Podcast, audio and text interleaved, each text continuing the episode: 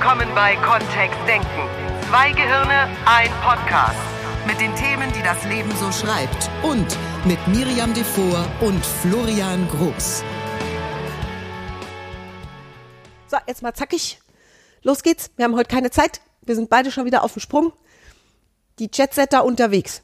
Ganz viele Jobs. Es ist früh morgens. Der Podcast darf jetzt in den Kasten. Setz dich mal gerade hin, atme mal ein, mach mal. Wir haben keine Zeit. So nicht. What? So nicht. So habe ich keine. Nein. So möchte ich das nicht. Als könnten wir einen besseren Podcast produzieren, wenn wir es unter Druck machen.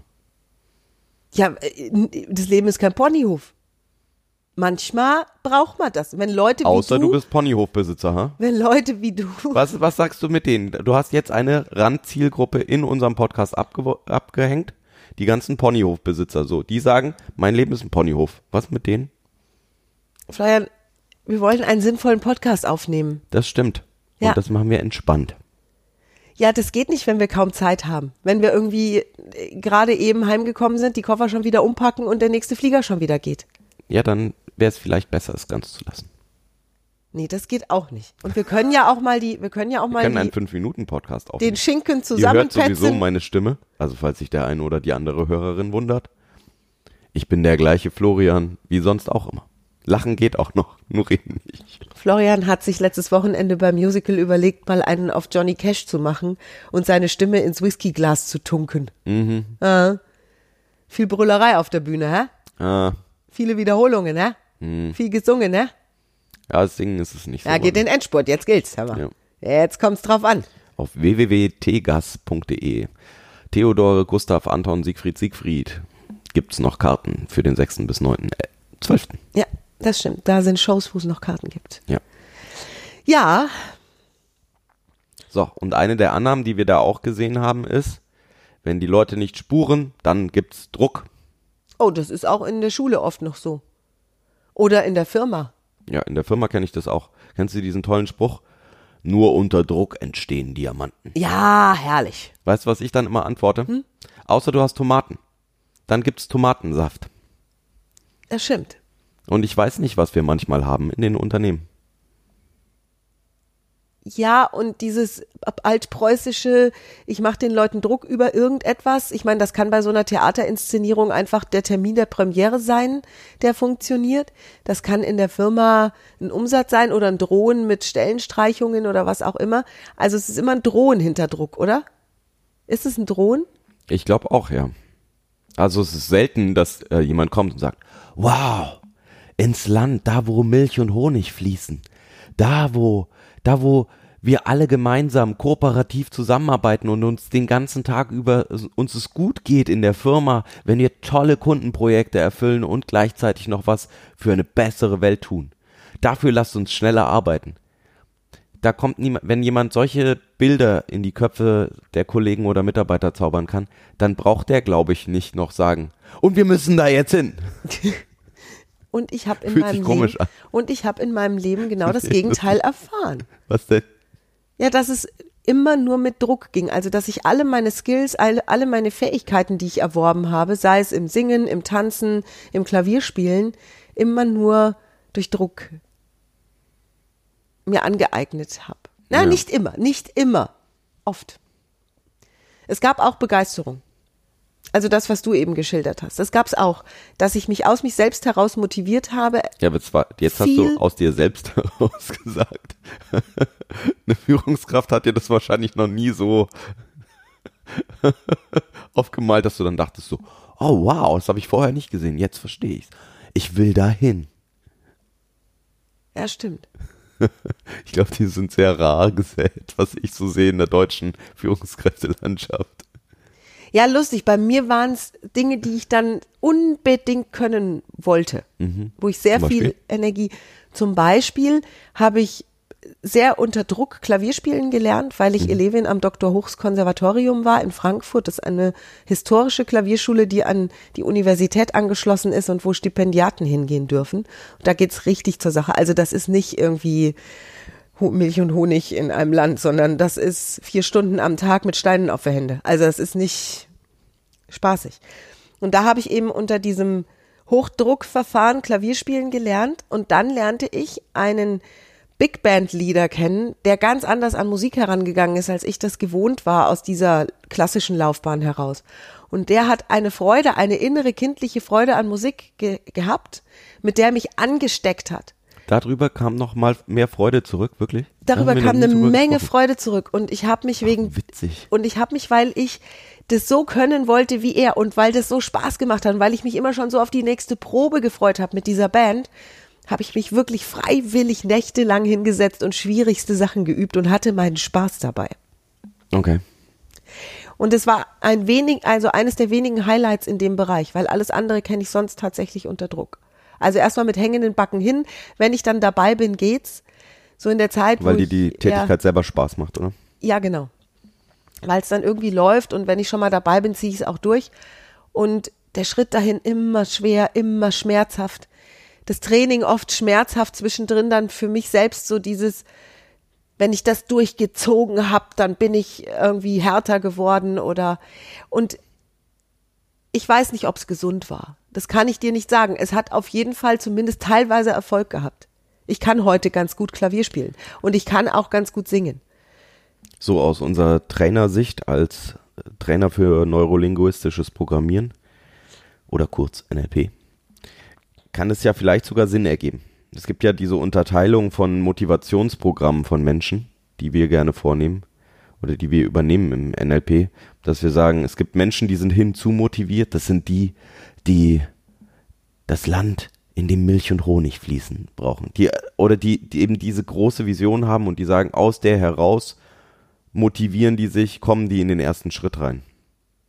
Und dann gibt's andere, die eher eben sich vorstellen, zumindest die sich bisher vielleicht vorgestellt haben, was alles ganz Furchtbares passiert, wenn sie etwas nicht tun und aus diesen furchtbaren Vorstellungen raus dann den ersten Schritt machen. Ja, es wird uns so beigebracht. Entschuldige mal. Also jetzt abgesehen von diesen NLP-Prototypen, die wir da vorliegen haben können, wenn ich beobachte, wie Kinder erzogen werden, wenn ich beobachte, wie auf Kinder Druck ausgeübt wird, wenn sie etwas nicht so tun, wie es die Gesellschaft, die Eltern oder die Schule von ihnen verlangt, dann ist es ein gesellschaftliches Erziehungssystem, das immer noch sehr stark auf Druck basiert.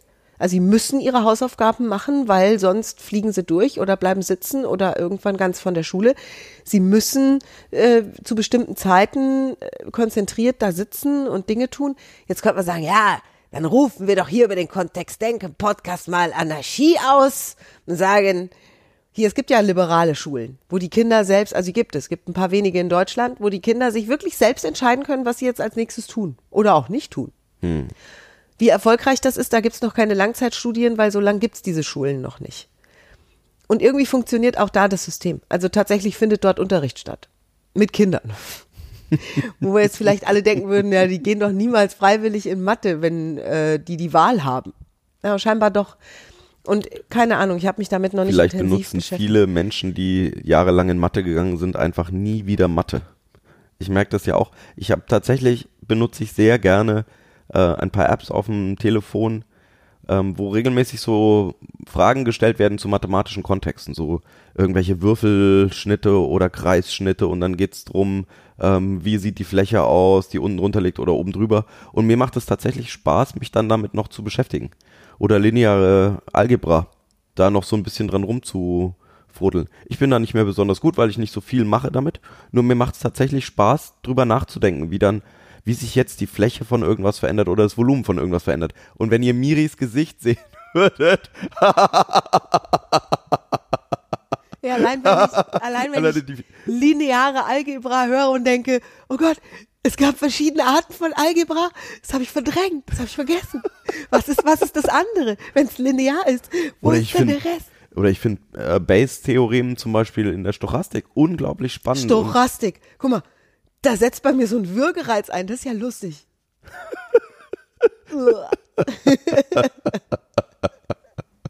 Wir heilen Kindheitstraumata. ja. Aha. Oh ja. So. So. Wenn ich die Wahl gehabt hätte, hätte ich alle naturwissenschaftlichen Fächer abgegeben. Echt? Damals. Ja. Ich finde es immer noch spannend. Ich hole mir auch das neue ähm, Buch von Stephen Hawking. Das ist einfach, das macht mir tatsächlich Freude, darüber zu lesen und danach zu forschen. Und Das heißt, was ist vermutlich was brauchten sie in der Schule auf dich wenig Druck auszuüben im äh, Bereich der naturwissenschaftlichen Fächer. Also die Geschichte meiner Mutter geht anders. Meine Mutter meint immer, dass das große Thema war, dass ich früher, wenn sie versucht hat, Druck auszuüben, dann halt mit einer 2 nach Hause gekommen bin und gesagt habe, lass mich in Ruhe. Also einfach, weil ich mit einer 2, weil ich einfach Standard auf einer 2 gelandet bin, dann immer sagen könnte, ich will nicht üben, ich möchte da nichts machen, ich mache was anderes. Und dann hat sie, ja, und du könntest doch bei einer 1 sein. Nee. Nicht wirklich. Okay. Also da hast du dich schon immer entzogen? Da habe ich mich tatsächlich wahrscheinlich ein Stück weit entzogen und mir machen, es gibt wirklich, wenn ich so drüber nachdenke, fast kein Fach in der Schule, wo ich sagen würde, das fand ich echt dröge. Sport. Ich habe gerade über Sport nachgedacht am ehesten, weil mir da die, ähm, weil ich da nicht so Lernfortschritte gespürt habe.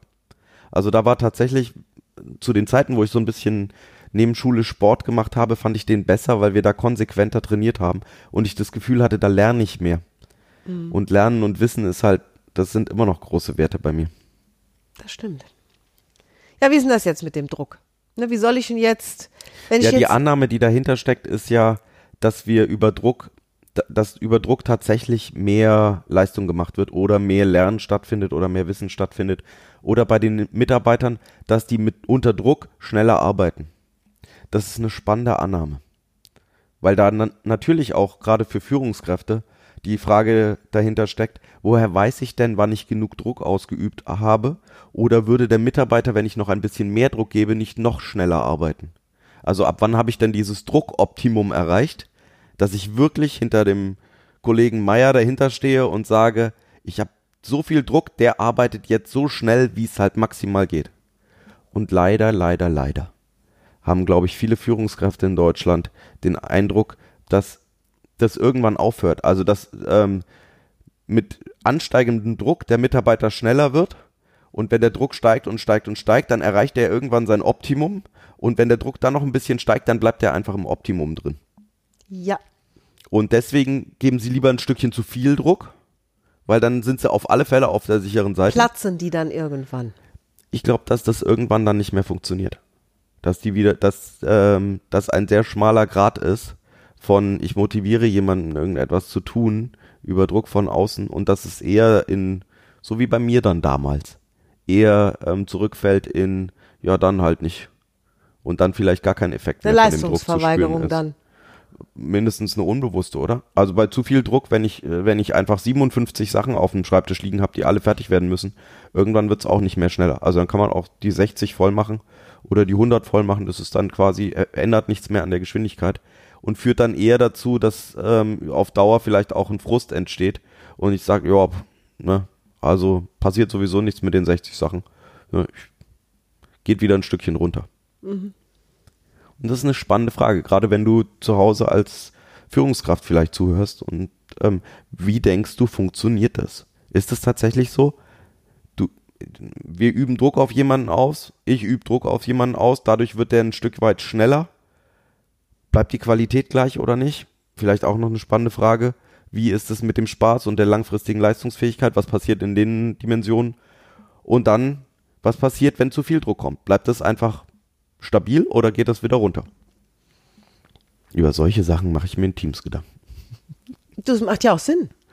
Wenn ich überlege, wie wir Ja, so gelegentlich da mit stehen dem- mit den beiden jüngeren Bewohnern dieses Hauses, die Ja. beide ja auch zur Schule gehen und dort Verpflichtungen haben oder auch Verpflichtungen außerhalb der Schule eingegangen sind, wie Sport oder Ja. Musikinstrument. So, wie motiviere ich die? Welche, welche Wege habe ich bis jetzt gefunden, die dabei zu unterstützen, dass sie zum Beispiel sich regelmäßig hinsetzen und an ihrem Instrument üben? Oder dass sie ihre Hausaufgaben zuverlässig machen?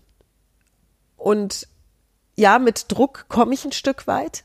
Also indem ich irgendwas mit irgendwas drohe. Ne, wenn sie nicht das jetzt erst machen, dann passiert danach Mhm. In das einem nicht. Verein, in dem ich bin, gibt's jetzt für alles Mögliche. Zum Training zu spät kommen kostet 5 Euro. Ja, Trainingsklamotten nicht komplett dabei haben, kostet 5 Euro. Das die Herausforderung ist, das ist jetzt so inflationär, dass ich mir denke, dann halt, also das hat Zahle ich halt verpufft 500 voll. Euro ein, habe ich verpufft 100 gut. Also das könnte ich ja auch machen. Ich könnte ja sagen, go, Na, ich frage mich dann auch immer, wenn jetzt? Mhm. der Trainer jetzt ähm, das Training versemmelt oder wenn wir jetzt nicht optimal, trotz all dieser Maßnahmen, nicht optimal spielen, zahlt der dann auch 500 Euro ein? ja. Wenn wir uns jetzt an alles halten, was der sagt, wo der sagt, das ist gut, Mhm. und dann passiert trotzdem noch irgendein Mist. Was macht denn der dann? Was wäre denn die Alternative? Für mich, Mhm. das, ist- das ist nicht so einfach. Oh. Ja, dann hören wir jetzt auf mit dem Podcast. Ja. Sorry da draußen, diesmal kein Tipp. Ja. Das Mach so weiter einfach. Druck. Ist nicht so einfach.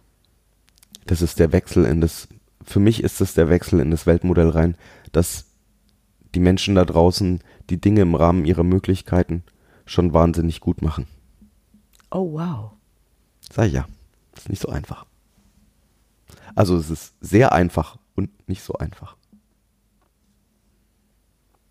Ja, weil das Kind irgendwie wochenlang nicht Klavier üben zu sehen, dafür jeden Monat teures Klavierschulgeld zu bezahlen, finde ich nicht so einfach. Dann zu sagen, bei der macht das schon gut im Rahmen seiner Möglichkeiten. Ja, oder bei so. Kindern gibt's da vielleicht, gerade wenn die in, in einer Phase sind, gerade wenn die noch sehr jung sind, ähm, unter 10 oder unter 12, unter 14, ähm, wo die vielleicht die langfristigen Konsequenzen von ihren Handlungen noch nicht so abschätzen können und wo wir denen noch beibringen, was bedeutet das, wenn sie, also wenn ein Kind einfach wahnsinnig gut mit vier oder fünf schon Klavier spielen kann und übt dann nicht regelmäßig und bleibt da nicht dran, dann wird das mit der Berufskarriere als Musiker vermutlich nichts, habe ich von Miriam gelernt. Das heißt, da gibt's vielleicht noch eine externe Entscheidung. Nur in den meisten Kontexten, über die wir reden, geht's ja um die Arbeit mit Erwachsenen oder mit Menschen, die zumindest schon abschätzen können, was ihre Handlungen mittel- und langfristig zu tun haben. Und die meisten Menschen geben sich, glaube ich, wenn wir ihnen Raum geben, so ist meine Erfahrung mit Menschen. Wenn ich denen sage, was mir wichtig ist und wenn wir gemeinsam darüber abstimmen, was könnten unsere gemeinsamen Ziele sein, dann geben die sich genauso wie ich Mühe, die zu erfüllen. Oder geben ihr Bestes in dem Moment. Und manchmal fällt mir an der einen oder anderen Stelle vielleicht auf, wow, da könnten wir noch dies oder jenes machen und dann, Was mir aufgefallen ist in unserer Arbeit gemeinsam im Businessbereich, Mhm. ist, dass wenn sich Unternehmen oder Führungskräfte oder Übungsleiter, Lehrer die Zeit nehmen, gemeinsam mit der Gruppe ganz offen und in einem sehr kreativen Umfeld über die Ziele nachzudenken oder das Ziel, was hinter bestimmten Handlungen steht, dann gibt's ganz wunderschöne Ansätze. Und manche von den Menschen, mit denen wir gearbeitet haben, haben es dann besser formuliert als ich, Ja. wo wir hinwollen oder was dafür wichtig ist. Und Ja. es ist ganz einfach, weil es im Prinzip nur ein, wir sammeln das jetzt mal zusammen. Wofür sind wir denn eigentlich hier? Also wofür versammeln wir uns hier einmal in der Woche in der Sporthalle oder auf der Probenbühne im Musical? und das kurz in Erinnerung zu rufen, vor jedem einzelnen Training. Und ich glaube, da sich diese und da diskutieren wir ja auch öfter mal mit den Menschen, die uns einkaufen. Ja, da brauchen wir ja zwei Stunden für. Und wir sagen, ja, das wird schon knapp. ja, zwei Stunden an dem Tag. Wir haben doch nur zwei Tage. Da sind zwei Stunden schon weg, nur dafür, dass wir noch. Die wissen doch alle, warum sie das. Das steht doch in der Einladung. Und wir sagen ja, und das zu fühlen, also da wirklich das selbst zu fühlen und sich selbst eine Vorstellung zu machen, ist ein anderer Schritt. Und die kommen von irgendwoher, die kommen aus ihrem Alltag, die kommen aus Stress zu Hause, die kommen vielleicht von, vom Stau auf der Autobahn. Und vielleicht verstehen sie auch manche von den Facetten, die hinter einem bestimmten Ziel stehen, nicht. Ja. Oder wir kommen als Gruppe zusammen und mir gegenüber steht jemand, die ganz andere Ziele hat innerhalb desselben Kontexts als ich.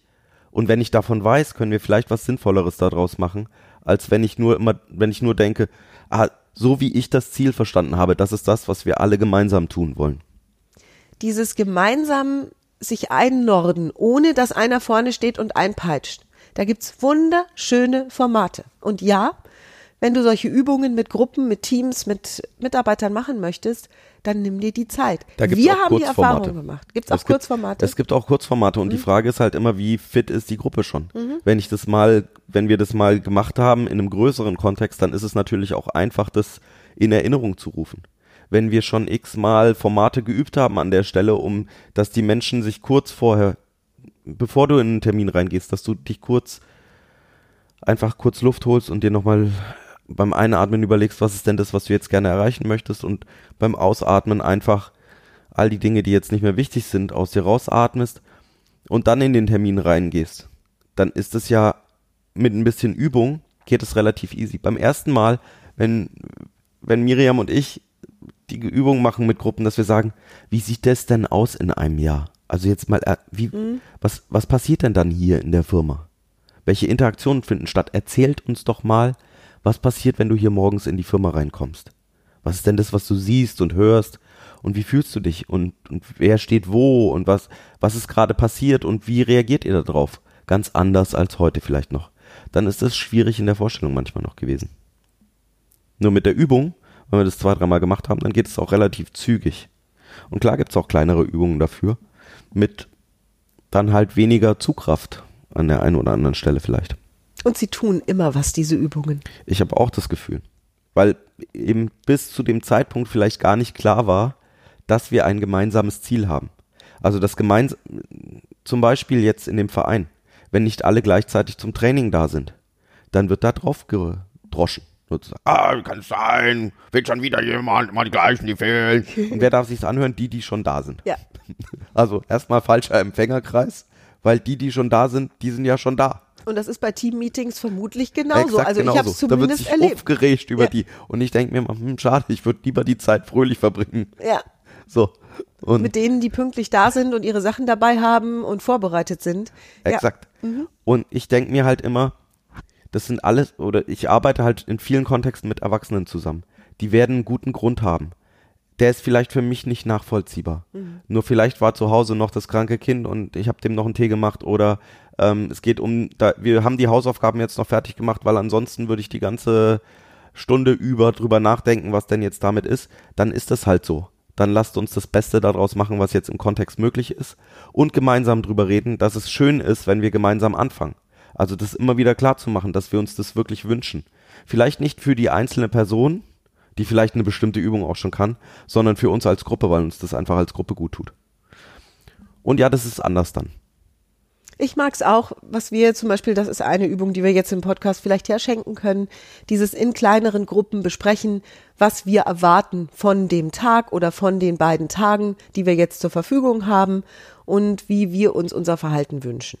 Und da kann jeder mal seinen Beitrag dazu geben. Und oft kommen da wirklich super Sachen bei raus, so einfache Fragen. Ja, und die können die aufschreiben oder sich gemeinsam überlegen. Vielleicht brauche ich es sogar nicht mal vergemeinschaften. Also Ja. vielleicht brauche ich es sogar gar nicht in die große Gruppe reinmachen, weil es einfach dieses Intention oder diese, dieses intentionale Starten in etwas hinein. Klingt nach Stuhlkreis, ist es überhaupt nicht. Es bringt tatsächlich etwas für diese Gruppe und dieses außerhalb jedes Drucks, den einer macht, weil einer weiß, wo es lang geht. Das ist ja dieses Königsprinzip. Hier ist ein König, der sagt, wo es lang geht. Also wir sind ja fast in einer Diktatur.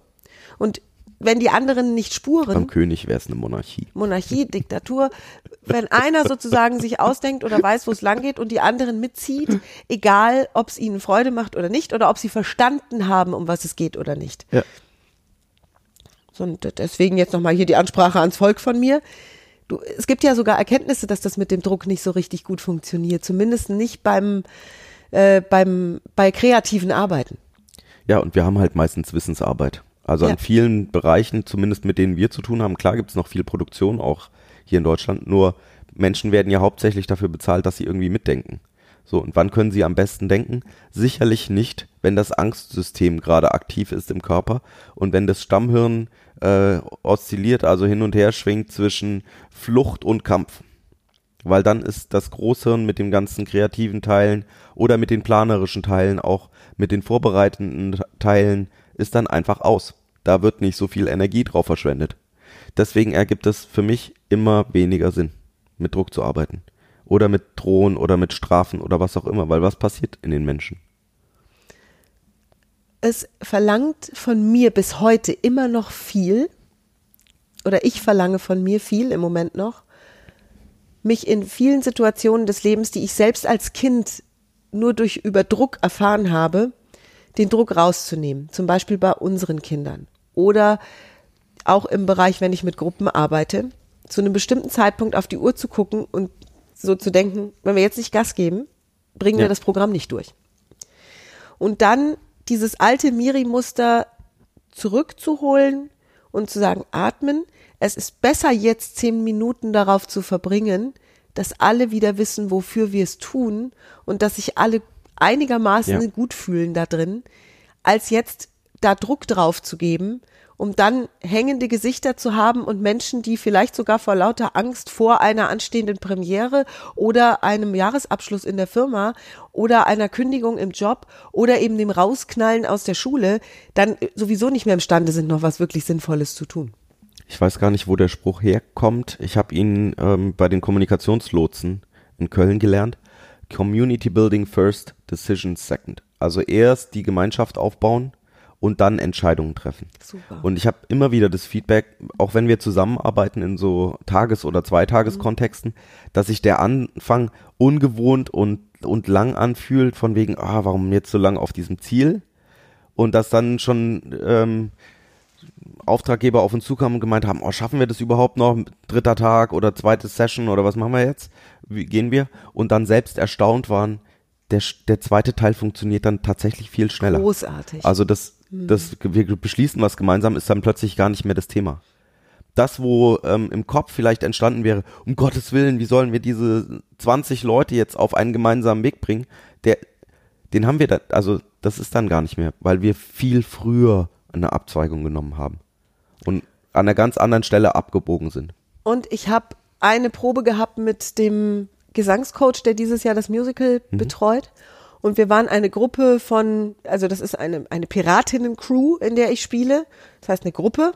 Und wir kamen relativ abgehetzt aus einer Tanzprobe in die Gesangsprobe. Und er sitzt ganz entspannt an seinem Klavier, lächelt uns an, als wir reinkommen und sagt, das wird ein glanzvolles Stück. und ich sage dir, Das hat geholfen. Ha? es ist, ich habe gemerkt, wie mein Körper sich entspannt. Vielleicht sollten wir mal einen Podcast über Rituale machen. Ja. Das ist eine gute Idee. Das schreiben wir uns auf. Das ist ganz wichtig. Weil das ist ja fast schon ein ritueller Beginn von etwas, Ja, um Kontexte voneinander abzugrenzen. ja. Ja. Voll schön. Ja, also geht jetzt ohne Druck auch? Naja, es ist zumindest wichtig, das wahrzunehmen. Wann habe ich das Gefühl, dass in mir Druck entsteht oder von außen Druck entsteht? Und wann übe ich Druck aus oder habe früher Druck ausgeübt oder wann hast du das früher gemacht? Und auch sanft mit, wenn dir das passiert oder wenn du das Genau. bei jemand anders siehst, auch die Person handelt in der besten Option. Auch die Person macht es so, weil die sich was Großartiges Will ja, Gemeinsames genau. wünscht. will ja was Tolles erreichen unter Umständen. Und es wahrzunehmen und dann selbst zu entscheiden, so wie Florian das gemacht hat, bei seiner Schulgeschichte sich dem zu entziehen und trotzdem eine Zwei nach Hause zu bringen. Ich meine, das ist ja cool, ne? Also ohne den Druck, Mhm. das einfach abzuliefern. Frag mal meine Mama. Ob wir das mit dem, ob wir das mit dem Podcast in Zukunft alles so Heiti Dai und Honigkuchen machen, weiß ich nicht. Weiß ich auch nicht. Weiß ich nicht. Nächstes Mal wird noch cooler. Wir haben neue Technik. Da habe ich die Oh, weia. Ja, das ist in Ordnung. Das ist wirklich, ja. Wir haben neue Kopfhörer. Nächstes Mal in strahlendem neuen Klang. In HD. Ah, nee, das ist ja Bild. Ja. Dann, dann bis nächste Woche oder bis zum 22.11. zum Infoabend in Erkrath. Alle Infos dazu gibt's auf www.kontext-denken.de. Werbeblock. Wir haben im Januar einen Practitioner und Au, au, ein au, au, au. Äh, Coach Basic Seminar. Ja. Beides Einsteigerseminare in NLP oder das Coach Basic eben eher in Richtung, wie kannst du andere Menschen coachen? Schön was mit sind Druck. da tolle Modelle? Im Seminar machen wir natürlich nicht das, Fackel. was wir sagen, sondern was ganz anderes. So ein Kokolores. So ein Kokolores. Wir freuen uns auf dich. Nimm Kontakt auf. Bis dann. Tschüss. Tschüss. Mehr von uns gibt es unter www.kontext-denken.de. Unsere Seminare, unsere Workshops und unsere MP3-Downloads findest du auf unserer Seite. Wir freuen uns auf dein Feedback und sagen Tschüss bis nächste Woche. Bis zum nächsten Podcast.